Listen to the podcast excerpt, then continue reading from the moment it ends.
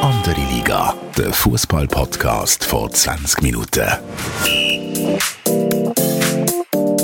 Willkommen zu einer neuen Episode von Andere Liga, der Fußball-Podcast vor 20 Minuten. Mein Name ist Tobias Wedermann, Sportchef von 20 Minuten und ich bin mit dem Fabu Rauch, ähm, Fußballjournalist von der NZZ, lang auch bei Tamedia, Buchautor, äh, Chefredaktor von der Sportlerin Magazin und vieles mehr.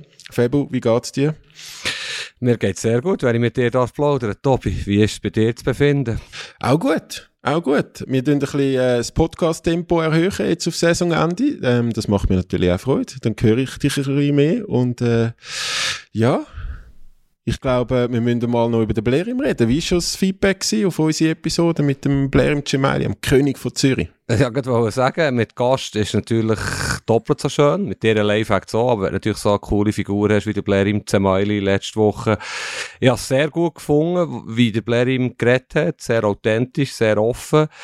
Ja, sehr ehrlich auch. Spannende Insights. Und ich habe das Gefühl, wenn man das hat verschriftlicht, und alles hat aufgeschrieben, was er gesagt hat, wäre möglicherweise von der Medienabteilung eine oder andere rot, sprich durchgestrichen zurückgekommen. Aber so ist es natürlich cool, wie er redet und er hat ja nichts Blödes gesagt, er hat einfach ehrlich Auskunft gegeben und ich habe es super gefunden, ich habe gutes Feedback bekommen, genau das ist, ist erzählt worden, dank dem Blerim, der so offen geredet hat über all seine Sachen in seiner Karriere, die er erlebt hat. Ja, war sehr gut gewesen. Ich nehme an, du hast auch ähnliches Feedback bekommen. Ja, absolut. Also sowohl von äh, Fans, Kollegen, ähm, also Fans, Fußballfans, nicht Fans von mir oder von uns, sondern Fans, äh, ähm, Fußballfans, Kollegen, äh, auch Fußballer, wo es geschaut äh, beziehungsweise gelost haben, äh, die haben äh, ja, wirklich positives Feedback. Ich glaube, beim Ton ähm, haben wir noch ein bisschen Luft nach oben. Dort hat äh, der Blair zum Teil nicht richtig ins Mikrofon geredet, aber ähm, dafür entschuldigen wir uns natürlich auch. Aber wir sind noch in der Lärmphase. Ich hoffe, das ist uns verziehen. Gut, der Blair kann nichts dafür. Es war wegen der Anordnung am Tisch, wo ja. ich neben ihm gehockt statt wir beide wissen wie, aber egal, das sind Details. Was mich ein bisschen komisch hat gedacht, ist, äh, weißt bei Meister 4 auf dem Helvetia-Platz hat er ja erzählt, sie sind alle brav. Hey, ich kann mir vorstellen, dort hat er möglicherweise ein bisschen geflunkert. Er hat auch dich können fragen, ja, gehört, oder ich weiss, dass du ja früher ein König vom Zürcher Nachtleben bist, Star-DJ. Hast du ihm keinen Tipp gegeben, den er her können, am Sonntagabend mit seinen Kollegen? Ja, mal absolut. Aber also ich, äh, der Blerim und ich haben im Zürcher Nachtleben auch ein paar gemeinsame Kollegen. Also ich kann mir nicht vorstellen, dass dort eigentlich nichts äh, Plan war. Also dort hätte man, glaube nicht gross überreden müssen, dass da der ein oder andere das Lokal aufgemacht hätte für, äh, für die FCZ Meister 4. Aber ich glaube, die haben das auch noch genug gefeiert in den, den letzten Tagen. Und alles müssen wir auch nicht wissen, was sie gemacht haben, würde ich mal sagen. Ja, ich finde es schon schön. da bist du natürlich ein Boulevardgurgler und ich bin ein seriöser Journalist. genau. genau. Ihr, ihr, macht ja nichts, was außerhalb vom äh, Spiel, äh, Spielfeld passiert. Gell? Genau, genau. Aber sag ja. mal, in dieser Woche, was bewegt dich eigentlich fußballerisch am meisten? Ähm, Fußballerisch, ich muss dir ganz ehrlich sagen, der Aufstiegskampf in der Challenge League hat mich ein bisschen gepackt. Ähm, also wir sind jetzt auch am Dienstagabend am Aufnehmen. Äh, Schaffhausen hat jetzt gerade gegen Thun 5-2 gewonnen, wenn ich das richtig gesehen habe. Und dort ist es, ist, jetzt ist schon sehr, sehr spannend. Also Schaffhausen, ähm, Aarau, punktgleich äh, auf Platz 1 und 2 und dann Winterthur drei Punkte dahinter, noch zwei Runden. Äh, das macht, das macht Spaß, so ein Endspurt. Äh, wie sieht's, wie, aber wir kommen ja wahrscheinlich nachher noch drauf, auf das Thema, würde ich sagen. Wie sieht es denn bei dir aus, fußballerisch? Coppa Italia? Du meinst, wir können noch auf einen Kracher Schaffhaus Aarau sprechen, genau. Absolut. Ja, Absolut. also persönlich natürlich. Am Mittwochabend ist das italienische Cup-Final gilt zwar in Italien nicht so viel, der Cup-Final, aber Inter gegen Juve ist immer ein grosses Spiel. Äh, und ich mit dem Interherz bin natürlich voll dabei in diesem Match. Und sonst, äh, ja, Bundesliga ist natürlich mit dem SC Freiburg, der leider jetzt verloren hat, aber ich hätte noch in die Champions League kommen könnte immer noch. Das interessiert mich auch. Aber sonst habe ich festgestellt, gerade in den grossen Ligen außerhalb von Italien und vielleicht noch ein bisschen England ist die Spannung auch schon ein bisschen draussen. Es sind noch Cup Cup-Finals, Champions League-Final. Aber Inter, klar, Inter bin ich voll dabei, ja. Du auch weniger, oder? Italien ist nicht so dein Ding. Nicht so mein Ding, ist, ist wirklich ein übertrieben, aber man kann halt schon nicht alles schauen und alles sehr eng verfolgen. Ähm, ich habe mir eigentlich vorgenommen, dass ich morgen Coppa Italia auch schaue, beziehungsweise heute, wenn dann der Podcast rauskommt. Und ähm, ja, ich bin, ich bin gespannt, oder? Also da musst du äh, vielleicht äh, unsere Zuhörerinnen und Zuhörer, beziehungsweise auch mir, ein bisschen die Serie A deine Serie A-Expertise äh, mitteilen. Wie, wie siehst du denn das Duell? Also Juve wäre ja die einzige Möglichkeit auf den Titel jetzt noch diese Saison, weil in der, in der Meisterschaft sind sie im Gegensatz zu Inter jetzt nicht mehr äh, in der vordersten Rang. Mhm. Ja, das grossartigste Coppa Italia ist echt der Modus, wo sie haben völlig undurchsichtig, meiner Meinung nach. Die grossen Teams steigen irgendwie erst im Achtelfinale ein, das ist noch eins. Dann gibt es irgendwie im Halbfinale auf das Mal Hin- und Rückspiel, völlig aus dem Nichts raus die einzige Runde hier gespielt. Das Finale ist jetzt in Rom, neutral im Terrain. Und eben, wie gesagt, Italien gilt er eigentlich nicht aus so viel, aber Inter gegen Juve ist ja kürzlich, ich sage jetzt Mitte Januar, ist der Supercup-Final gewesen, wo auch nicht so viel gilt in Italien. Und es war ein Riesenspiel gewesen. Inter hat in der Nachspielzeit vor Verlängerung in der 120. Minute ein paar Sekunden gewonnen. Alexis Sanchez, Resa Jubel. Also, die, und die zwei Teams, Inter Juve, das ist das grösste Spiel. Derby d'Italia, das ist für mich grösser als Inter Milan. Also, die, die hassen sich richtig, auch die Fans. Es sind die zwei grössten Clubs in Italien und sie im Finale aufeinander treffen, was sie nicht so oft tun, wo eben die grossen Clubs jetzt im Cup auch nicht immer mit der ersten Mannschaft spielen, wo sie andere Prioritäten setzen. Es ist ein Big Game, meiner Meinung nach. Juve kann eine Saison halbwegs retten, Inter kann immer noch das Double gewinnen, kann am Schluss mit leeren Hängen da stehen. Ja, es ist alles angerichtet für einen, für einen coolen Match und äh, brisant ist ja auch, dass zum Beispiel der Dybala den Vertrag ja nicht verlängert äh, bei Juve, der Starstürmer aus Argentinien, wahrscheinlich zu Inter wechselt. Das werden sie nach dem Köpfchen bekannt geben. Also es hat ein paar Geschichten drumherum. Die italienischen Medien drehen natürlich durch jetzt vor dem Match und wer sich halbwegs für die Serie A interessiert, der weiss, es ist ein, ein grosses Spiel. Ein bisschen schade ist, dass es am Mittwochabend stattfindet und nicht am, am Sonntag, aber ja, da, da sieht man vielleicht auch den Stellenwert von Coppa Italia ganz allgemein. Und jetzt aus ganz neutraler äh, Fußballjournalistensicht, wie du ja, wie sie du ja auch hast, ähm, wer, wer gönnt? Ja, es ist 50-50. Es ist wirklich ein 50-50-Match, ja. wo Juve, Juve hat eine gute Mannschaft, ist meiner Meinung nach ein bisschen unter dem Wert geschlagen in dieser Saison. Rein vom Kader her sind sie auf Augenhöhe mit Inter. Sie haben so viele gute Individualisten, in der Offensive, nicht nur der Dybala. Ähm, ja, da ist, da, für Juve ist alles möglich. Ich, ich denke, Inter ist ein bisschen, also jetzt jeden Match geschaut in den letzten Wochen, sie sind wirklich parat. Eigentlich wieder sehr kleine Formbase gehabt die Form spricht für Inter, aber ich, ich könnte mir vorstellen, dass es wieder eine Verlängerung gibt und wieder ein Drama gibt. Und was die Italien besonders äh, krass ist, ich bin erklärter Gegner vom Videobeweis, vom VAR.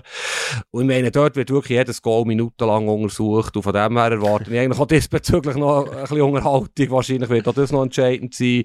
Und die Italiener, ja, theatralisch halt auch zum Teil die Spieler.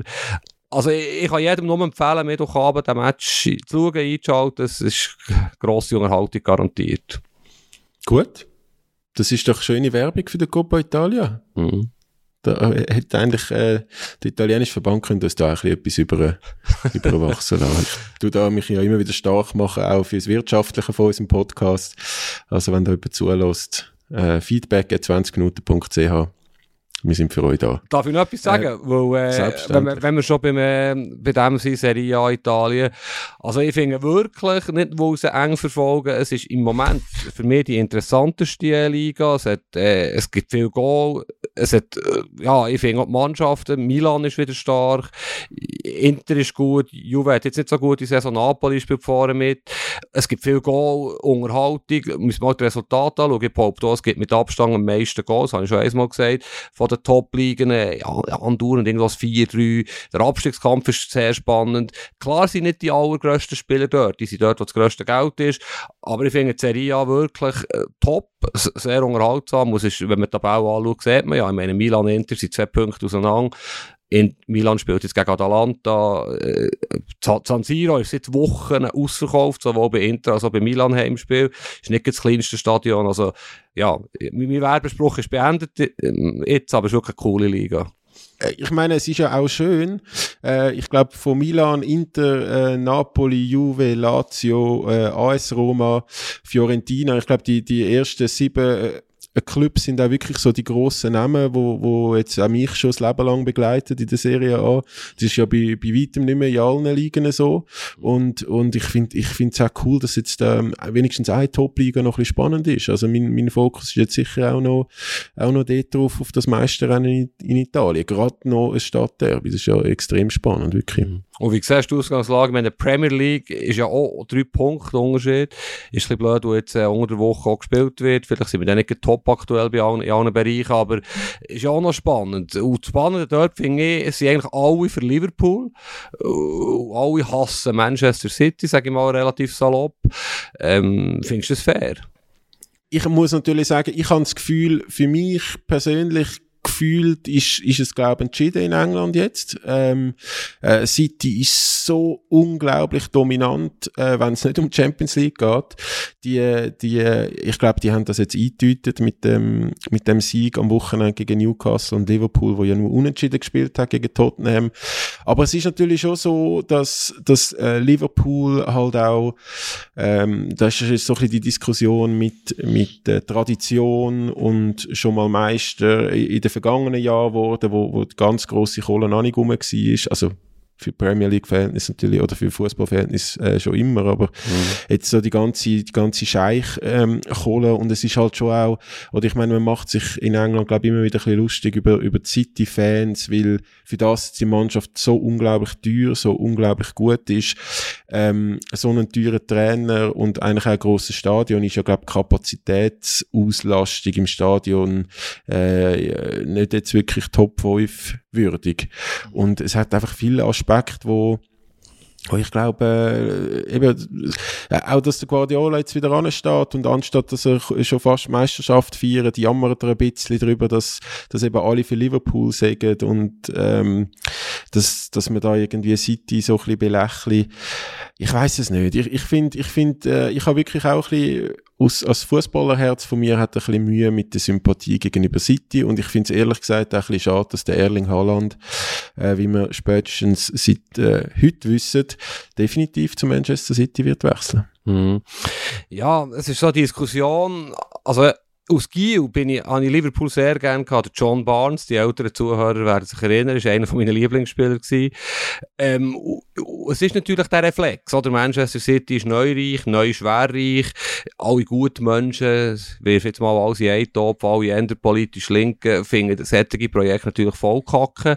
Kann ich nachvollziehen, ist mir auch nicht sympathisch, Manchester City, aber man muss jetzt auch nicht so tun, als ob Liverpool ein, armer Schluckerverein wäre. Also, die geben auch hunderte von Millionen aus im Jahr für die Spieler. Ich will nicht wissen, was der Salah oder Mané oder Klopp, wer, wer auch immer alles verdient. Und völlig absurd ist ja gewesen, letzte Woche, wo Real Madrid quasi gehypert und gefeiert wird, wo sie das grusige City, also nicht aus meiner Sicht grusig, aber für die meisten Leute grusig, raustut und quasi als Underdog hergestellt wird. Ich meine, Real Madrid ist der grösste, vielleicht mächtigste, reichste Verein jahrzehntelang.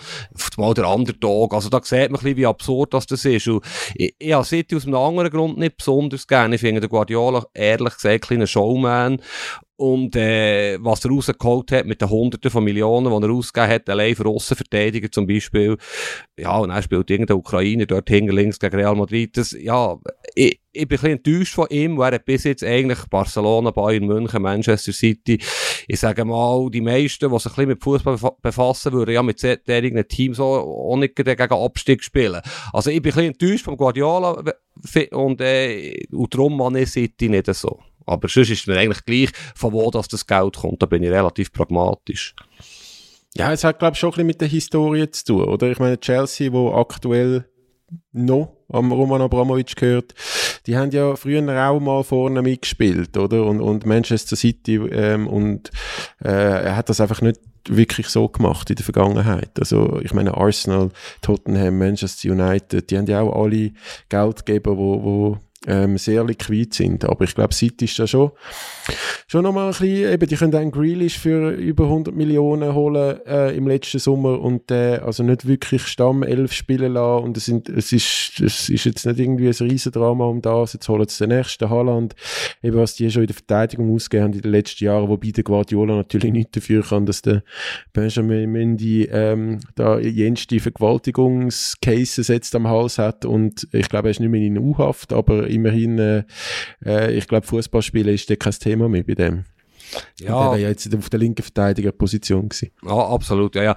Das war schon mal ein Beispiel gewesen, um zu zeigen, ja, äh, eben, der Grealish ist ein anderes Beispiel, auch einer von meinen Lieblingsspielern, aber wenn du 100 Millionen oder mehr kannst ausgeben und er für einen Ersatzspieler, das zeigt ein bisschen die Absurdität. Aber weißt apropos Historie, ich bin jetzt schnell nachschauen, Wikipedia hilft. Also 1937 und 1968 ist Manchester City englischer Meister geworden, 1880 gegründet, oder? Äh, es ist mir immer näher ein, ein kurzes Denken, ein einfaches Denken, auch bei Paris. Paris Saint-Germain. Ist ja so ein Fall, wo, wo man nicht so gern hätte in diesen Kreisen. Klar sind die nicht ganz so historisch aufgeladen, die sind eher ein junger Verein, aber gleich, ich meine, wir reden von einem, von einem langjährigen Club, der schon länger vorne mitspielt. Und jetzt wegen dem das alles zu verdammen, was dort passiert, das greift mir dann einfach ein bisschen zu kurz. Das wollte ich eigentlich damit sagen. Und dass Liverpool schon allein wegen dem Stadion und mit dem Stadion, wo ja ein Mythos ist, Anfield, ah, Anfield, ja, dass das ein anderes Kaliber ist, ist klar für die meisten, die beim Fußball halt auf solche Sachen Wert legen. Bist du eigentlich schon mal gesehen, Anfield Road? Leider nicht. Äh, leider nicht. Ich habe aber gerade kürzlich gemerkt, dass ein äh, Kollege von mir, wo ich jetzt ein paar Mal im Letzten bin, äh, mit ihm go, go schauen, privat, dass er äh, eine Saisonkarte hat in, in der Enfield Road. Und ähm, jetzt bin ich natürlich sehr heiß drauf, in nächster Saison vielleicht mal zu begleiten für ein Spiel. Also geht der von Zürich aus äh, oder verkauft der Billianero? Also geht er jedes Spiel? Der, also der geht nicht an jedes Spiel, aber glaube so oft wie, wie irgendwie möglich. Und sonst gibt's ja dort, äh, glaube ich, bei, bei den meisten grossen Clubs auch so ein internes Trading-Tool, wo man dir ein bisschen freigeben kann für, für andere ähm, Liverpool-Fans. Also ja, ein Kollege aus Bern, der jahrelang äh, bei Brighton, Hove and Albion, eine Saison hatte, ich glaube auch in der dritten Liga noch Zweiten, dann sind sie ja wieder zurück in die Premier League. Jetzt hat er so viel informiert bei Kesme, wo er sich neu verliebt hat. Also nicht im Fußball, sondern in eine Frau aber geht immer noch regelmäßig und er ist wirklich jahrelang auf das Brighton und sonst er es auch weitergegeben. Aber das finde ich übrigens eben, wenn es irgendwelche Zuhörerinnen und Zuhörer hat, die solche Saison etwas haben oder die irgendetwas äh, wahnsinnig Spektakuläres haben, was sie alle zwei Wochen hergehen, fände ich cool, dass sie sich würden melden weil ja. das finde ich cool. Auch da Feedback at 20minuten.ch äh, betreff andere Liga und dann erzählt euch, was, äh, was euer Herzensverein mit euch macht oder wo, wo, er, äh, wo er euch hinreisen lässt, jedes Wochenende. Also ich habe acht Jahre eine Saison ich beim SC Freiburg aus Gio, respektive mein Vater. Ähm, ja, und Freiburg ist natürlich von Bern, ich wohne ja zu Bern, wie man gehört, vielleicht 80, 90 Minuten mit dem Auto entfernt und ich habe über 100 Heimspiele äh, im Dreisamstadion dann zumal noch gesehen. Ja, das ist jetzt nicht ganz so spektakulär wie Brighton oder so, aber, aber gleich, ja, das, wenn man das Team gerne hat, dann nimmt man einiges auf sich, ja. Was würdest du, wenn wir jetzt beim, beim Thema Anfield sind, wo ja doch äh, Gänsehaut-Garantie gibt äh, bei vielen Fans, wenn sie daran denken, so einem vollen Anfield, an einem wichtigen Spiel in dem Stadion zu sein. Was, was, du hast ja doch, äh, wir haben ein paar Mal schon darüber geredet, sehr viel Spiel geschaut, international, WM, Turnier, EM. Was ist so das Stadion, das dich am meisten beeindruckt hat? Ja, ähm, da kann man natürlich einen Unterschied machen vom Stadion und vom Spiel. Das ist sehr entscheidend. Stadien, die schönsten für mich, ist klar San Siro, ähm, Bernabeu, Celtic Park, bin ich in einem Derby gewesen. Also Celtic gegen Rangers, das ist unfassbar gewesen. Die Stimmung, das Stadion jetzt nicht per se unglaublich cool, aber der Match halt. Ich bin in Buenos Aires in einem Derby gewesen, River, Leider River gegen Bocca und nicht umgekehrt. Aber ich war auf der Pressetribüne und ein Reihe unter mir ist der äh, Diego Maradona gehockt, irgendwie TV-Experte gewesen und wahrscheinlich bin ich 90 Minuten irgendwie in einem Fernsehen gekommen, wo ich hinter ihm gehockt. also das war auch eine unglaubliche Stimmung gewesen, vor allem die Fans von Bocca. Bocca ist ja ein Hafenviertel in Buenos Aires yeah. und da sind sicher 5000 Fans ähm, in diesem Stadion gewesen, im River, oben irgendwo im Ecken. Äh, und die haben wirklich drei Stunden nach dem Match haben die erst raus können. Und ja, das Schauspiel eigentlich anschauen. Und dann sind sie mit Kastenwegen eskortiert quer durch Buenos Aires. In ihr Hafenviertel geführt worden, wo sie wirklich links und rechts beim Stadion ausfahrt sind, Tausende wahrscheinlich von River-Fans, die haben Eier und Tomaten geschossen, also unglaublich äh, und die Stimmung im Match ist natürlich auch fantastisch gewesen, aber mein Favorit ist Maracana, ja, Brasilien, ähm, Vorliebe und ist wirklich äh, so ein historisches Stadion, der WM-Final 1950, leider ein blödes Ergebnis gewesen. Und das grösste Spiel, das ich in Maracana gesehen habe, hat mir auch nicht so gefallen. Das war der WM-Final, Deutschland-Argentinien. ist natürlich von Raffischen her nicht das gewesen, was ich mir vorgestellt habe. Aber es ist schon sehr ein cooles Stadion in einer unglaublich schönen Stadt. Ähm, also 1950 hast du auch im Stadion erlebt? Da bin ich auch im Stadion gewesen. habe ich einer von 205'000, der gerannt hat und sich hat das Leben nehmen genau. was, was ist bei dir äh, dein Favorit? Millentor, nehme ich mal an, oder? Nein, Millentor bin ich noch nie gewesen. Äh, wie du weißt, äh, schlägt mein Herz für, für das andere Team in, Frank äh, okay. in Frankfurt, in Hamburg. Aber es ist schon, es ist ich han, ich han, in Deutschland habe ich jetzt mittlerweile wirklich alle Stadien ähm, zum Teil auch mehrmals besucht. Ähm, in England ein paar, ich meine Stanford Bridge habe ich ein paar tolle Spiele gesehen gegen Liverpool und Manchester United, was dort einmal auf Meisterschaftsgang gegangen ist unter Jose Mourinho Trainerzeit.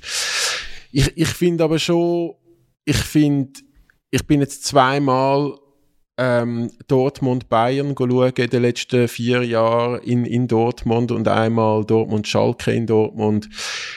Also, wenn das, das, der Signal in Duna Park, äh, wo ja mit diesen 80.000 Fans, wenn der voll ist und bebt und Emotionen richtig äh, Vollgas laufen gelassen werden von den Fans, dann äh, ich komme fast schon wieder Hühnerhaut über, wenn ich es erzähle. Also das ist, ich finde das wirklich, was dort für, für eine Energie zu spüren ist in dem Stadion, wenn du auch merkst, irgendwie, äh, ich, ich, ein Spiel gewesen, wo, wo Bayern München zweimal geführt hat und schlussendlich hat, hat Dortmund dann äh, noch, noch gewonnen.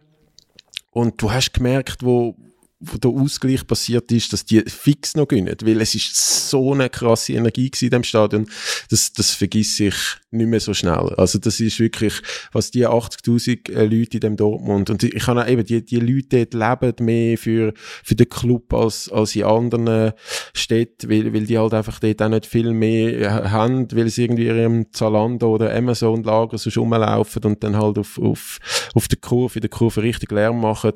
Ähm, das, das ist schon unglaublich crazy immer wieder, was mhm. in dem Dortmund abgeht. Ja, das stimmt. Bei Dortmund habe ich auch ein paar grosse Spiele gesehen. Und Schalke ist übrigens ja ein ähnliches Phänomen. Du hast vorhin gesagt, oder die Anfahrt, das Stadion ja. in der S-Bahn. Oh, das ist ganz die, bitter. Ja, die Leute dort und äh, ja, wir wollen jetzt nicht ins Detail gehen, aber es ist schon äh, manchmal sehr traurig. Und dann haben sie halt einfach in Anführungszeichen nur den Schulclub.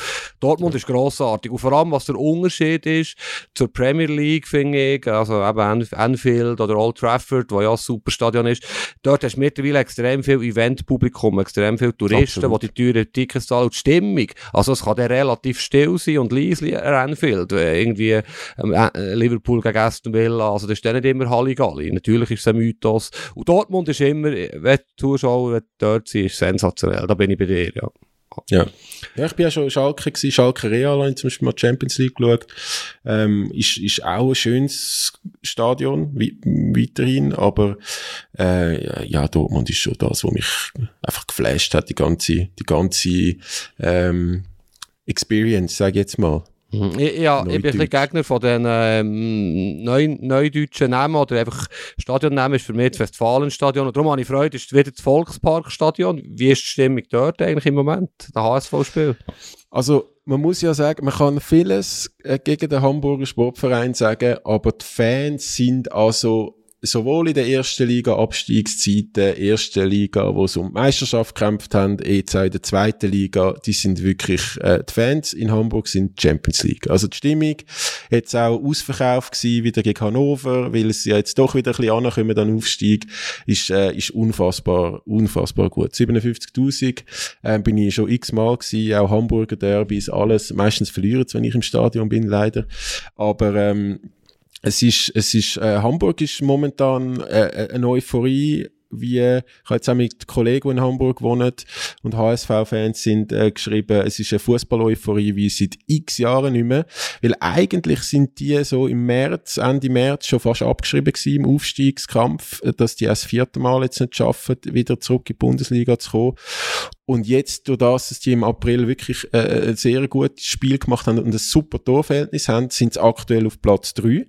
Es gibt noch ein Spiel, ähm, sie können also Barrageplatz aus, aus der eigenen Kraft schaffen und Äh, sie könnten rein theoretisch auch noch Werder Bremen, wo aktuell auf Platz zwei ist, ähm, einholen und den direkten Aufstieg schaffen. Also es ist so nah wie schon lange nicht mehr. Und ich glaube, vielen HSV-Fans geht es wie mir. Es ist fast too good to be true. Also eben, man hat es schon fast ab ähm, oder wieder auf die Seite da und denkt, ja, dann schaffen wir es als nächste Saison. Aber also es ist, es wäre komisch irgendwie. Es fühlt sich noch nicht richtig an, dass wir jetzt äh, am letzten Spieltag aus eigener Kraft noch etwas reissen könnten. Ja, we oh, weißt du, was schade ist? Also ja, der HSV eigentlich auch recht gern. Uh, wenn alles normal läuft, aber eben, es ist Fußball, dann wird es ja wahrscheinlich HSV gegen Stuttgart geben in der Barrage im Playoff. Ja. Und äh, eben, da, da bin ich nicht der Romantiker. Ich habe jetzt zum Beispiel freut, dass Fürth und Bielefeld absteigen. Das sage ich ganz ehrlich. Die haben in der Bundesliga nichts verloren. Ich freue mich, dass mhm. Schalke und Bremen zurückkommen. Ich freue mich, dass der HSV vielleicht zurückkommt. Aber es würde mich recht ankacken, wenn Stuttgart absteigt. Also, es, ja, äh, einer von den Grossen wird nicht dabei sein. Und das, das finde ich schade. Ich hätte gerne so geschlossene Ligen, Traumligen. mir ist klar, dass das jetzt auch äh, nicht alle Leute cool finden. Aber in Deutschland zum Beispiel, so ein Kaiserslautern, ein Dynamo Dresden, ein, 1860 München, wenn man jetzt eine 20er-Liga hat, wie in anderen grossen Ländern, ja, und dafür zum Beispiel, ja, klar, Leipzig und Hoffenheim haben jetzt gute Projekte, aber das Union Berlin, finde ich, braucht es nicht in der Bundesliga. Stell dir vor, da wäre noch Kaiserslautern, jedes Mal 50'000 im Betzenberg.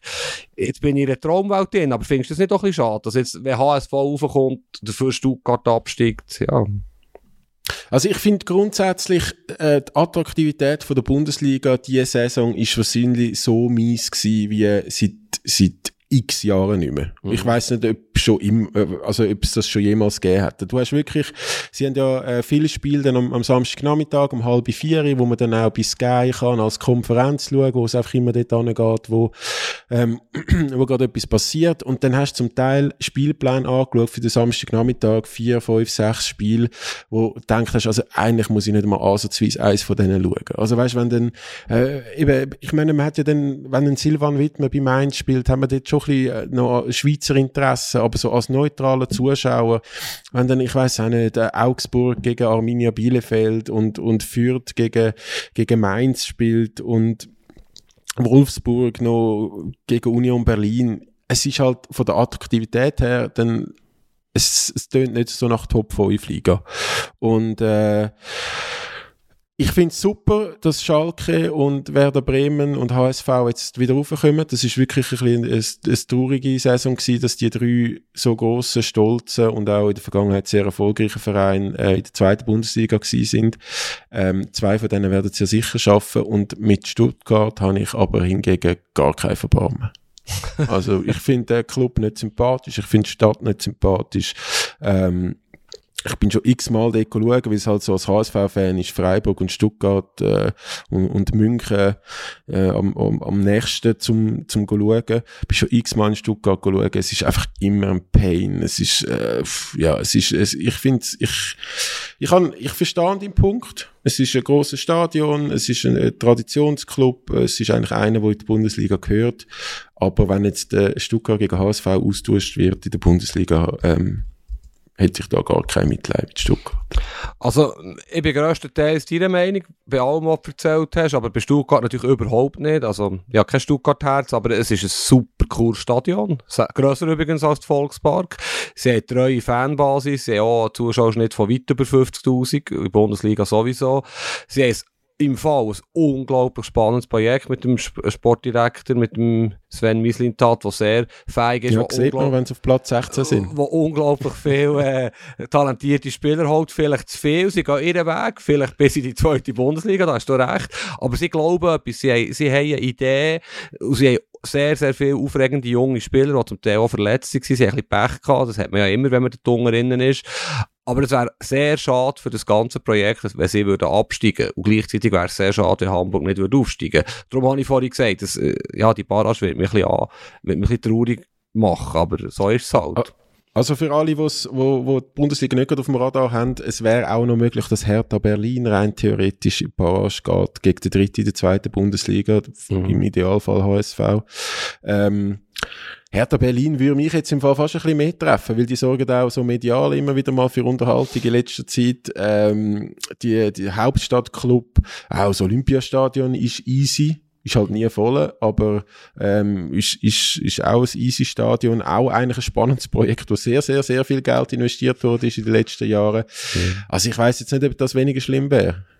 Ja, schon. ja, nein, Hertha wäre auch sehr schade. Ja, ich gehe jetzt davon aus, dass, dass Stuttgart wird sein. Aber wenn Hertha würde absteigen, hat vielleicht Zürich nächstes Jahr noch den gleichen Trainer, aber da kommen wir näher noch dazu. Mir würde noch interessieren, wenn es jetzt in der Schweiz eine Traumliga würde geben für dich. Wie sieht die eigentlich aus? Wie gross und mit welchen Clubs? Ja, ich würde sagen, ich meine, man muss ja dann nachschauen, was, was, äh, oder was mir dann viele sagen, dann ist einfach Challenge League ultra unattraktiv. Aber wenn man jetzt wirklich nur auf Super League äh, würde schauen, hätte ich jetzt gesagt 12, 14 Clubs vielleicht.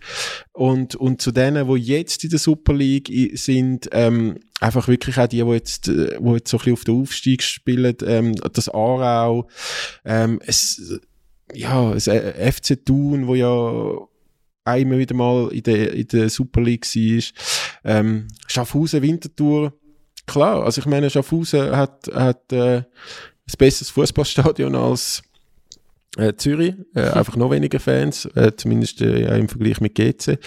Und ähm, Winterthur wäre halt so ein bisschen ein, Romant ein Fußballromantiker-Club, wo der Super League vielleicht auch ein bisschen für gut tut, so ein bisschen St. Pauli von der Schweiz. Mhm. Ja, Wie sieht es bei dir aus? Ja, ich glaube, im Moment ist für mich die Traumliga die 10 Clubs, die in dieser Saison oben sind, das ist perfekt, auch vom Leistungsniveau her. Ich glaube, es würde gleich eine Verwässerung geben. All die Clubs, die du jetzt genannt hast, ja, das lenkt einfach nicht. Und Entschuldigung für alle Zuhörer in Schaffhausen, aber Schaffhausen braucht jetzt einfach auch wirklich fast niemand in dieser Super League, äh, obwohl sie einen guten Job machen und, und so verdient haben aufzusteigen, aber irgendwie wie du gesagt hast, Zuschauerzahlen sind, sind tief, das Budget ist extrem tief. Ähm, ich finde Lausanne, auch da wieder der Fußballromantiker, finden das ein doofes Projekt, aber die haben Geld, die haben Ideen, haben sicher nicht gut geschafft, aber die, dass die absteigen, finde ich eigentlich schade. Es, mir ist schon klar, es gibt keine geschlossenen Ligen, aber die 10 Clubs, die jetzt oben sind, finde ich perfekt. Wenn schon 12 und dann noch ein Welschen mehr, Xamax und, und Winterthur, wie du gesagt hast, aus diesen fußballromantischen Aspekten her, und das ist, glaube ich, die fünfte oder sechste grösste Stadt der Schweiz. Und ich bin weit weg von Winterthur, du bist näher geografisch, aber die fühlen sich irgendwie wohl in Challenge League, so wie ich das sehe. Und es ist eigentlich absurd, dass die nie wirklich ein Thema waren, Rennen lassen, oder seit 30 Jahren nicht mehr und in, in Super League, oder? Ja, aber jetzt, jetzt haben sie ja, also jetzt ist ja, auch in Winterthur ist Euphorie. Genau, ja, ja. Also da hat's, ich glaube, da hat's jetzt plötzlich Fans, die in dieser Bierkurve, äh, Fankurve stehen, wo, wo noch nicht mal gewusst haben, wie man Winterthur buchstabiert im Sommer. Also da ist los äh, in Winterthur. Und, und das macht schon auch Bock auf mehr, das in der Super League zu sehen. Auch bei Auswärtsspielen, mhm. bei, bei Heimspielen. Ich glaube, das hat, das hat, äh, das hat wirklich noch, das hat noch etwas, das Winterthur. Aber ich, ich meine, Schaffhausen hat jetzt gewonnen, jetzt haben sie, jetzt haben sie drei Punkte Vorsprung auf, auf Winterthur. Ähm, Schaffhausen und Aarau münden noch gegeneinander. Sie haben beide drei Punkte mehr als Winterthur. Also der Sieger von Schaffhausen Aarau, der wird ja wahrscheinlich mindestens in die Barrage gehen, jetzt am, am Wochenende, oder? Also die, die können sich dann schon mal ein bisschen freuen. Mhm. Wie siehst du es? Ja, also weißt ich darf ja gewisse Sachen, du hast mir vor der Sendung gesagt, ich soll gewisse Sachen vielleicht erstmal nicht betonen, die ein bisschen persönlich sind, aber dass du GC so ein bisschen, noch affin bist, wie, wie sagst du so GC Wintertour, so eine, so eine Barrage, das hat ja schon noch seinen Reiz, jetzt von außen betrachtet, oder? Aus Bern betrachtet. Aus Bern betrachtet hat das absolut grossen Reiz, auch aus neutraler Fußballersicht oder Fußballfansicht. Ähm, als GC-Sympathisant oder, oder jemand, wo, wo einfach GC auch in der Super League sieht, ist, wäre, glaube GC Winterthur absolutes Albtraum-Szenario. Ich glaube, da kann GC nur verlieren. Mhm.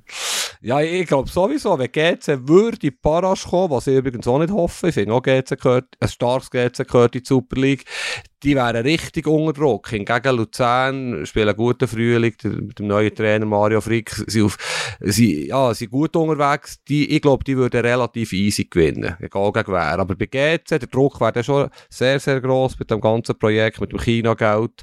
Ja, die zwei Spiele, die könnten sehr mühsam werden, für alle, die mit GC etwas im Hut haben, ja.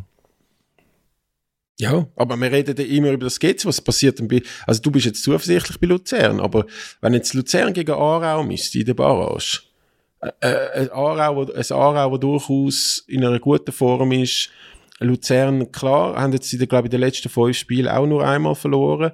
Aber also, wenn es nur auf zwei Spiele geht, bin ich mir nicht sicher, ob da Luzern so sicher ist. Und das wäre ja auch ein super GAU für die, wenn die würden absteigen. Ja, ich lehne mich jetzt weit zum Fenster aus. Ich, ich glaube, Aarau wäre gegen Luzern chancenlos. Aber es ist jetzt hier einfach gesagt, machst du dich vielleicht erinnern, Aarau Xamax, das 0-4 in Neuenburg und dann Rückspiel. Ja, aber Xamax ist dann nicht so stark wie Luzern jetzt. Mit Luzern macht sehr einen gefestigten Eindruck. Natürlich haben sie viel mehr zu verlieren als Aarau. Aber ich glaube, gerade wo es zwei Spiele sind und nicht nur eins, ja, ich mache mir jetzt um Luzern nicht so viel Sorgen, wie ich mir um GC würde machen. Rein eben von der ganzen Stimmungslage her, wo, wo wo da, wo da ist im Moment, ja. Aber ja, wir werden es sehen. Ich finde auch, oder, es wird ja jetzt, im Moment wird ein vieles vermischt im, im Schweizer Fußball. Am meisten Schlagziele macht ja, ist ja vieles entschieden, macht im Moment die Modusdebatte, die wir auch schon diskutiert haben. Und vielleicht können wir gleich auch noch kurz, es sieht ja jetzt schon so aus, als ob die Playoffs sollen kommen. Aber es regt sich recht viel Widerstand. Hast du deine Meinung noch geändert, oder wie siehst du es wegen der Playoffs? Ja. Also vielleicht übernehme ich nochmal schnell äh, die Rolle vom, vom Zusammenfasser. Ähm, mhm. das, es ist jetzt seit letzten Freitag ein zweiter Vorschlag veröffentlicht worden, wo jetzt wirklich an der Generalversammlung am 20. Mai behandelt wird. Und es ist äh, ein Modus so gedacht, dass die Meisterschaft anfängt in der Super League ähm, mit zwölf Teams, also aufgestockt. Und die spielen dann alle einmal Hier- und Rückspiel, 22 Runden. Und dann wird äh, die Tabelle in eine Hälfte geteilt. Und Rang 1 bis äh, 6 haben dann sozusagen die Championship Group, wo sie äh, alle gegeneinander ähm, spielen. Und ähm, die, nachher das andere ist Qualification Group. Also 7 bis 12. Äh, die spielen auch Hier- und Rückspiel, also nochmal 10 Runden. Und nachdem gibt's wie äh, äh, ein Championship Final, wo der erste gegen den zweiten in einer Best of 3 Serie ermittelt wird.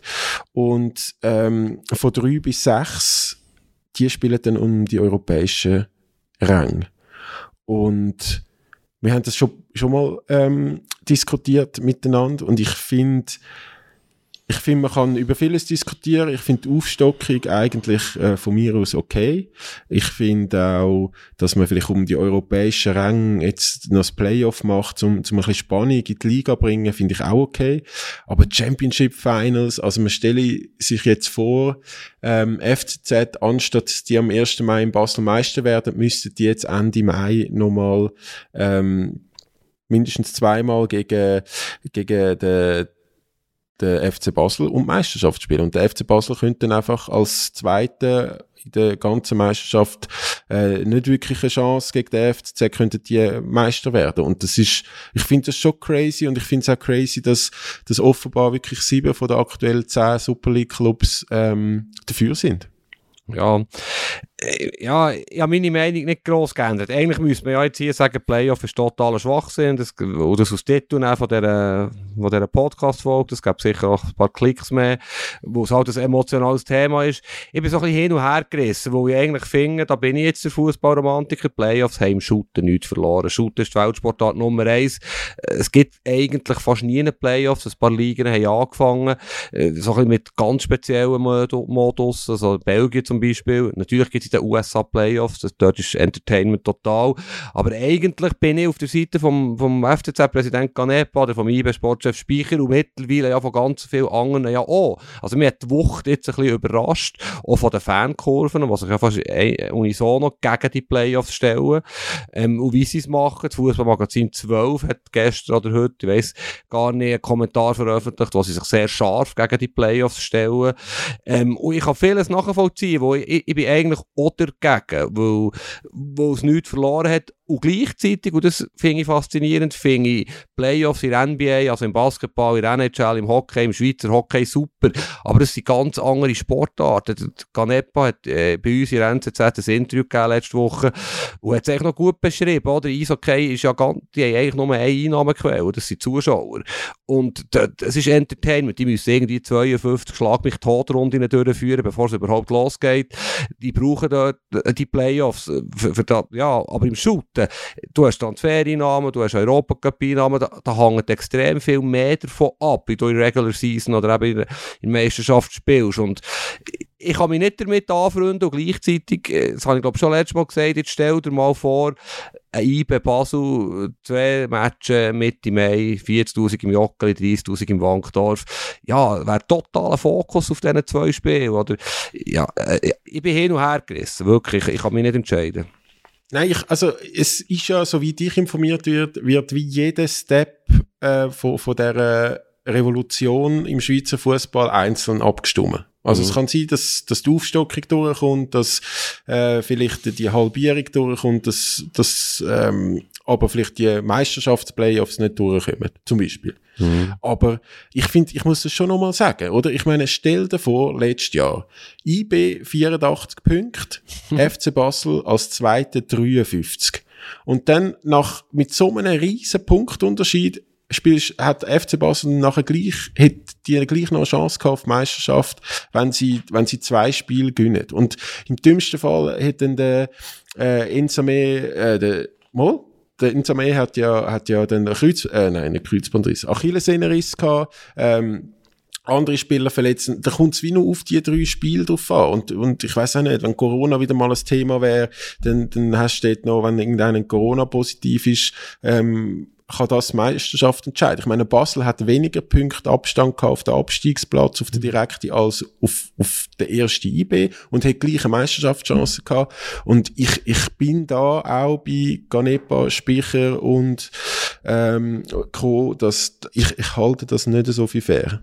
Aber weißt du, wie manchmal, das, ist nur in unserem Kopf, weißt du, wie manchmal, dass im Eishockey der siebte oder acht, was sich ja acht für das Playoff qualifizieren Meister ist worden, ich weiss es, also bei Kloten weiss ich es mal, Bern ist zweimal geworden.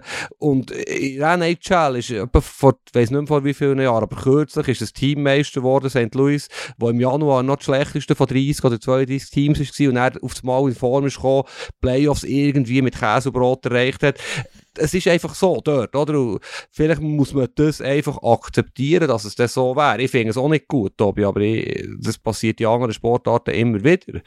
Dass ein schlechtes Team, das monatelang miserabel performt, auf einmal in den Playoffs einfach on fire ist. Das ist halt so, das ist auch eine Geschichte, oder? Ja, ich. Aber ja, also für, für uns Journalisten, also stell dir vor, äh, jetzt würden die, die Finalspiele anstehen. Ich meine, das, das wäre schon ein rechts Happening. Zürich Gäze, Playoff Viertelfinale wäre Zürich Gäze, wenn es jetzt so würdest machen. ja. aber weißt du, wegen dem Modus, was wir ja, ich wollte jetzt nicht in die alte Fasnacht hinterführen kommen, aber wir haben eigentlich eine Saison von der Rekord. Wir haben Zuschauerzahlen wie noch nie. Äh, die Stadien sind gefüllt, St. Gallen ist andauernd und ausverkauft, IB Basel hat schöne Zahlen, Zürich hat schöne Zahlen. Eigentlich ist ja die 10er Liga, mir ist schon klar, es bringt jetzt nichts es wird geändert, aber es ist eigentlich gar nicht so schlecht, weil mit zwölf Teams, das diskutieren wir seit Jahren, wir denken seit Jahrzehnten, gibt es außer dieser Auf-Abstiegsrunde, die nicht möglich ist, ähm, wo nicht 22 Runden kannst durchführen bis Weihnachten, gibt es ja eigentlich keinen schlauen Modus. Es gibt wirklich keinen schlauen Modus, der halbwegs sportlich fair ist. Die einzige Möglichkeit, die ich sehe, ich finde 36 Runden okay, ist, dass du dreimal gegeneinander spielst, 33 Runden hast und dann irgendwie aufgrund von einem Stärkeverhältnis von den vorigen Jahren die anderen drei Matches, die anderen Runden noch zuteilst, quasi topmässig. Also, dass nicht Basel IB möglich ist. Aber ich, ich weiss es auch nicht. Auch das ist wieder hochkomplex. Es gibt keinen guten Modus, keine gute Regelung mit zwölf Teams. Ja, also ich, ich, ich glaube, wir haben gerade heute noch mit dem mit FC Luzern geredet und, und dort sagt ja der, der Wolf auch, ähm, also dann lieber keine Aufstockung und keine Playoffs und alles ähm, beim gleichen lassen, als, mhm. als die Sachen einführen. Aber es sind halt dann nur die, die drei Clubs und auch wenn sich die Fans dagegen stellen. Also ich weiß nicht, welche Clubs das würden jetzt bis zum 20. Mai noch einknicken gegenüber ihren Fans. Also ich kann mir vorstellen, dass durchaus Gespräche in Basel werden stattfinden. Mhm. Ähm, weil man dort ja Führungsetage und Mutenzkurve schon auch ähm, miteinander redet, zumindest. Und ich kann mir auch vorstellen, dass Basel sich könnte ins eigene Fleisch schneiden. Also man stelle sich vor, in diesen ganz dominanten Basel-Zeiten ähm, hätte es dann so Champion, Championship Playoff gegeben. Ich weiß auch nicht, ob da alle so Freude gehabt hätten in Basel. Ja. Vielleicht, vielleicht werden wir in fünf Jahren äh, darüber lachen, was wir heute geredet haben. Es wird einfach völlig normal sein, dass es die Playoffs gibt und wir werden alle, alle super finden, oder? Es ist wahrscheinlich wirklich mehr in unserem Kopf, das Denken, ja, das geht jetzt einfach nicht im Fußball. Vielleicht muss man ihm eine Chance geben, obwohl wir dagegen sind. Es ist halt manchmal so im Leben. Gewisse Sachen, Veränderungen tun weh, aber es geht weiter und es muss nicht alles schlecht sein, was kommt, oder? Ja, du, also wenn jetzt da die Champions League eine neue äh, Reform macht auf nächste Saison, Super League ähm, und so weiter, äh, ich, äh, ich weiß nicht, ob das dann ein bisschen too much wird, aber wir, wir werden es sehen. Sehen. Ich bin sehr gespannt. WM und EM verändert sich ja die ganze Zeit. Also ja, es ist, es, Fußball, das ist jetzt ein bisschen philosophisch vielleicht, aber ja, es ist auf einem schmalen Grad, oder? Mit all diesen Sachen immer mehr optimieren. 100 Spiele mehr in der Champions League, habe ich heute gelesen. Sie haben es jetzt noch ein bisschen abgeschwächt. Es werden nur 8 Gruppenspiele sein und nicht 10 in dieser 36er Liga. Aber auch dort, das ist so, dann 36 Teams in einer Liga. Wie willst du die Tabelle auch noch halbwegs schlau können studieren? Ja, ich bin da sehr skeptisch, aber wir sind übrigens in der Göppfinalwoche. Das ist eigentlich ein Thema. Ich habe gehört, äh, wir sollten vielleicht auch mal über St. Gallen reden oder so. Ähm, Ja. Wie, wie steigt das Fieber bei dir? Du bist ein bisschen näher zu St. Gallen als ich und näher zu Lugano. Ähm, bei mir nicht. Ich bin wirklich, äh, Challenge League äh, ist mir gerade ein bisschen mehr im Fokus. Aber ich merke einfach, wie äh, sämtliche Kollegen, die irgendwie zumindest in der, in der Ostschweiz aufgewachsen sind oder auch, auch St. Gallen-Fans sind, die sind alle, also die sind richtig, richtig euphorisch. Oder in Zürich redet man jetzt nur über die Meisterschaft und so. Aber also so St. Gallen, der Cup könnte gewinnen am Wochenende. Das ist, das ist ein riesen Happening dort. Und, ähm, auch zu Recht. Und es ist jetzt das zweite Mal hintereinander, dass sie im Finale stehen. Letztes Jahr haben sie verloren gegen Luzern. Und ich glaube auch, so wie die jetzt gespielt haben in der Rückrunde von der Super League, wäre das, wäre das ultra verdient, wenn die sich noch mit dem würden belohnen. Du meinst, Bern wird äh, in grüner Hand sein am Sonntag, hä? Da werden viele St. Gallen Ja, ich, also ich kann mir vor allem vorstellen, dass wenn die gewinnen, dass St. Gallen, ähm, also da, da gibt's dann vielleicht, äh, wie heisst die alle, Offa, Olma, ähm, da gibt's dann äh, vielleicht so ähnliche Szenen in der Innenstadt. St. Gallen brennt. He? Ja, ich finde es cool. St. Gallen, ich schaue gerne zu, wie sie Fußball spielen. Ich finde es auch dort übrigens, ist das gleiche wie Stuttgart. Ihnen ist es jetzt gut gekommen, St. Gallen. Sie sind in ihrem Konzept, in ihrem ähm, Projekt, haben sie festgehalten im Winter. Sie haben nicht den Trainer gewechselt, sondern x Spieler. Und sie spielen wirklich tollen Fußball. Äh, sie powern. Es ist eine schöne Geschichte und sie hat es verdient, einen Titel zu gewinnen. Schon nur, wenn ich daran denke, in dieser Corona-Saison vor zwei Jahren, wo, ja, ja, wo ich noch recht eng bei IBE bin dran war, dann wäre St. Gallen vermutlich oder, ja, Meister geworden, wenn, wenn die Pandemie nicht wäre gekommen. Die sind wirklich super drauf gewesen. IBE war ein bisschen im Seich gewesen, dann Ende Februar 2020. Und irgendwie für all das, was da passiert ist in diesen Jahren, St. Gallen hat es hoch verdient, äh, den Titel zu gewinnen. Ja. Ja, bin ich wirklich auch. Ich glaube, auch die Fans hätten es verdient. Ähm, es, ich, ich bin, ich weiß nicht, ich, ich rechne jetzt nicht wirklich viel mit Film von Lugano, zum ehrlich sein. Die sind ein bisschen eine Wundertüte, die Saison. Aber das ist genau der Punkt. Man rechnet nicht, nie mit viel bei Lugano. Irgendwie sind sie dann gleich dritt oder viert wieder und Ja. ja. eins dritt. Und ja, die, die machen es nicht schlecht. Die sind unangenehm. Und eben, und alles spricht für St. Gallen. Alle reden von St. Gallen. Alle gehen davon aus, St. Gallen macht das mit dem Powerfußball. Aber es ist ein Match. Lugano ist unangenehm, gut eingestellt. Hat auch der eine oder andere Top-Kicker, finde ich. Und äh, es ist auch da, ich sage, es ist ein 50-50-Match. Für mich ist nicht so, dass St. Gallen, wie die meisten haben ja das Gefühl, St. Gallen gewinnt eh, aber ich sehe das völlig anders. Es ist ein 50-50-Match. Und äh, ja, das ist, ist wirklich sehr viel möglich, auch für Lugano. Sind wir gespannt. In der nächsten Episode können wir dann sicher über das Gap-Final schwätzen und äh, wel- welche Fans dann auch immer gefeiert haben in ihrer Stadt. Hat, hat, Lugano, hat Lugano viele Fans? Kann ich wohl sagen, hat Lugano Fans, aber das wäre ein bisschen despektierlich. Mo, Lugano hat, also ich kann, ich kenne im Fall, da gibt's im Fall auch irgend so ein Ding, es hat ein paar Zürcher, wo, wo ähm, Lugano unterstützen. Also auch aus der Deutschschweiz äh, kommen, kommen mir immer wieder Leute, äh, begegne ich immer wieder Leute, Fußballfans, wo, wo ihr, ihres Fußballerherz vor x Jahren mal im FC Lugano verschrieben haben. Also ich Ja. glaube, dort hat sich auch ein bisschen mit Stadion und, und so zu tun, ähm, dass dort jetzt dass man nicht wahrnimmt, dass jetzt dort äh, immer Halligalli ist beim FC Lugano. Ja, ist natürlich polemisch. Ich, ich habe einfach das Gefühl, klar, mittlerweile ist Lugano klar die Nummer 1 im Tessin es gibt keine Diskussionen mehr. Es hat ja Zeiten gegeben, wo zwei, drei auf Augenhöhe waren, Locarno, Bellinzona, Chiasso ist auch recht gut gewesen. Ich habe einfach immer noch das Gefühl, so ein Projekt AZ Ticino wäre sehr erfolgsversprechend gewesen, die Kräfte bündeln. Aber Lugano hat es jetzt geschafft mit Investoren aus den USA. Ist, auch da ist ein spannendes Projekt. Es ist offenbar auch ein bisschen Geld drum, wenn man hört, was sie da dem einen oder anderen Spieler können bieten an Lohn. Unter anderem Mulabon Dumbia vom FCZ.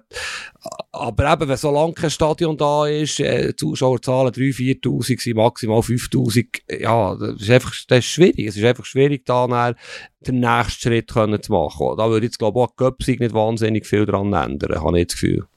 Nein, ich nicht, aber, aber ich glaube, also das Stadion kommt ja auch. Ich, ich finde mhm. Lugano im Fall noch ein spannendes Projekt. Das darf man nicht unterschätzen, was die in den nächsten Jahren könnten machen mhm. Wenn wir noch ganz, ganz kurz, ich weiß nicht, wie es zeitlich drin liegt, du bist da Master of Time. Ja, machen wir noch ganz, ganz, ganz kurz. kurz. Die, die drei Top-Teams, äh, wenn du jetzt, äh, weißt du, nicht, bei jedem Club bei der Entscheidung wärst, äh, Basel, Zürich, IB reden natürlich. Was würdest du machen bei jedem Club eine Entscheidung, die wichtig ist, damit es gut besser wird oder gut bleibt wie bei Zürich? Ähm, Basel dringend einen neuen Trainer. FCZ muss in Breite vom Kader investieren und zwar wirklich gut und gescheit. Und bei IB, ich glaube, die brauchen einen Umbruch, ein bisschen in der, innerhalb von der Mannschaft. Ich glaube, da braucht es da braucht's, äh, ähm, ein, bisschen, ein bisschen neue Luft, ein bisschen vielleicht Hierarchie innerhalb von der Mannschaft, wo, wo ein bisschen Konkurrenzkampf muss geben. So wie man es ja gehört, der Trainer ist unfassbar toll, finden alle. Ähm, auf dem Papier zeigt sich das noch nicht so. Aber dort, äh, dort braucht es irgendetwas, dass die, dass die wieder ein bisschen hungriger werden. Ich habe das Gefühl, du hast in meine Notizen gespickt. So viel Schlauchzeug kannst du gar nicht sagen zu jedem Club. Also ich bin absolut einer Meinung. Äh, welcher Trainer sagst du denn bei Basel? Ja, ich weiß es nicht.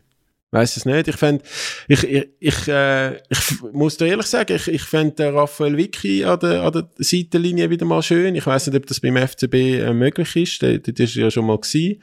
Ähm, und sonst, ja, ich, man müsste, ich gehe dann da immer auf, auf äh, Transfermarkt und gehe schauen, welche Trainer gerade arbeitslos sind. Und in der Bundesliga hat es ja dann schon immer wieder mal ein paar, wo so breitenreitermäßiges Potenzial hätte. Und ich glaube schon, dass der, dass der David Degen wahrscheinlich schon auf internationaler Ebene nach jemandem sucht. Oder vielleicht auch, auch ähm, ich weiß nicht, bei St. Gallen meinen abwerben. Wäre das eine Option? Celestini, weiß ja nicht, ob die sich vertragen würden. Mhm. Ja, ich glaube, das Wichtigste bei Basel ist, dass der Degen, äh, der David Degen ein bisschen ruhiger wird. Das haben wir auch schon diskutiert. Ähm, und äh, ich finde auch die zwei letzten Namen am spannendsten für Basel. Aber beim Degen weisst halt nie, was er vorhat. Das kann irgendwie aus der Nachwuchsschmied von Stuttgart oder Leipzig auf einmal ein Trainer sein, wo, ja, das kann ja gut kommen. Aber ein Zeitler, Peter Zeidler von St. Gallen sehe ich extrem bei Basel. Keine Ahnung, ob das realistisch ist. Ähm, aber das würde passen. Celestini halte ich sehr, sehr viel. Vor allem, wie er lässt, shooten. Er selber ist ja offenbar nicht ganz der einfachste. Er äh, kompliziert äh, im Umgang, wie der Lucien Favre. Äh, hört man die, die ein bisschen näher kennen. Aber das muss nichts Schlechtes heißen, solange er Erfolg hat. Teams spielen tollen Fußball. Ich weiss nicht, ob ein Roma, Roma, Trainer aus der Westschweiz, auf Basel passt. Darum sage ich, Zeidler würde passen. Bei IB hat, wenn würde ich auf einen Wiki kommen, wenn jetzt einen neuen Trainer würde holen, was ich eigentlich finde, was sie sollten. Äh, mir, mir passt der Wiki noch von Persönlichkeit her, von, auch von Art her, wie er redet. Er ist ein intelligenter Mensch. Äh, ja, er hat auch bei Basel, ja, ist jetzt noch schwierig zu beurteilen, wie gut dass er als Trainer wirklich ist, aber er hat etwas. Und äh, ein, Schneider zum Beispiel, Marc Schneider, der bei Thun war, wäre ein Berner, wäre wär auch ein bisschen kleinere, sage ich mal, auf dem Papier. Finde, er hat bei Thun sehr einen guten Job gemacht, obwohl er am Schluss nicht, nicht ganz den Erfolg hatte. Jetzt in Belgien ist er weniger erfolgreich gewesen. Wäre auch bei Zürich Option, der Marc Schneider. Ähm, es sind sicher ein paar Trainer auf dem Markt, aber ich sehe es wie du, bei IB, es muss einen Umbruch geben in der Mannschaft der eine oder andere muss ausgewechselt werden und vielleicht muss man harte Entscheidungen treffen und sich von Spielen trennen. Das äh, ist nicht eine einfache Aufgabe für, für Christoph Speicher und seine, seine Crew, dort die, die richtigen Entscheidungen zu treffen. Und bei Zürich vielleicht noch schnell, ähm, ich bin nicht ganz so sicher, ob der Trainer wird bleiben. Wenn jetzt Hertha den Klassenerhalt schafft, ähm, man hört, Hertha Berlin befasst sich mit dem anderen Breitenreiter, ähm, ja, und das ist dann halt, das wäre schon ein rechter Rückschlag für Zürich. Und im Kader ist es so, sie werden den einen oder anderen verlieren, vielleicht auch noch Meragic, der zu einem grossen Club geht. Äh, da müssen sie extrem viel äh, ähm, gut machen, gleich gut machen wie letztes Sommer, sonst werden sie wahrscheinlich schon abstürzen. Ja, aber also äh, Ganepo und der Blair im Cemaili haben bei uns ja gesagt, dass das äh, durchaus gute Chancen für einen Breitenreiterverbleib sind.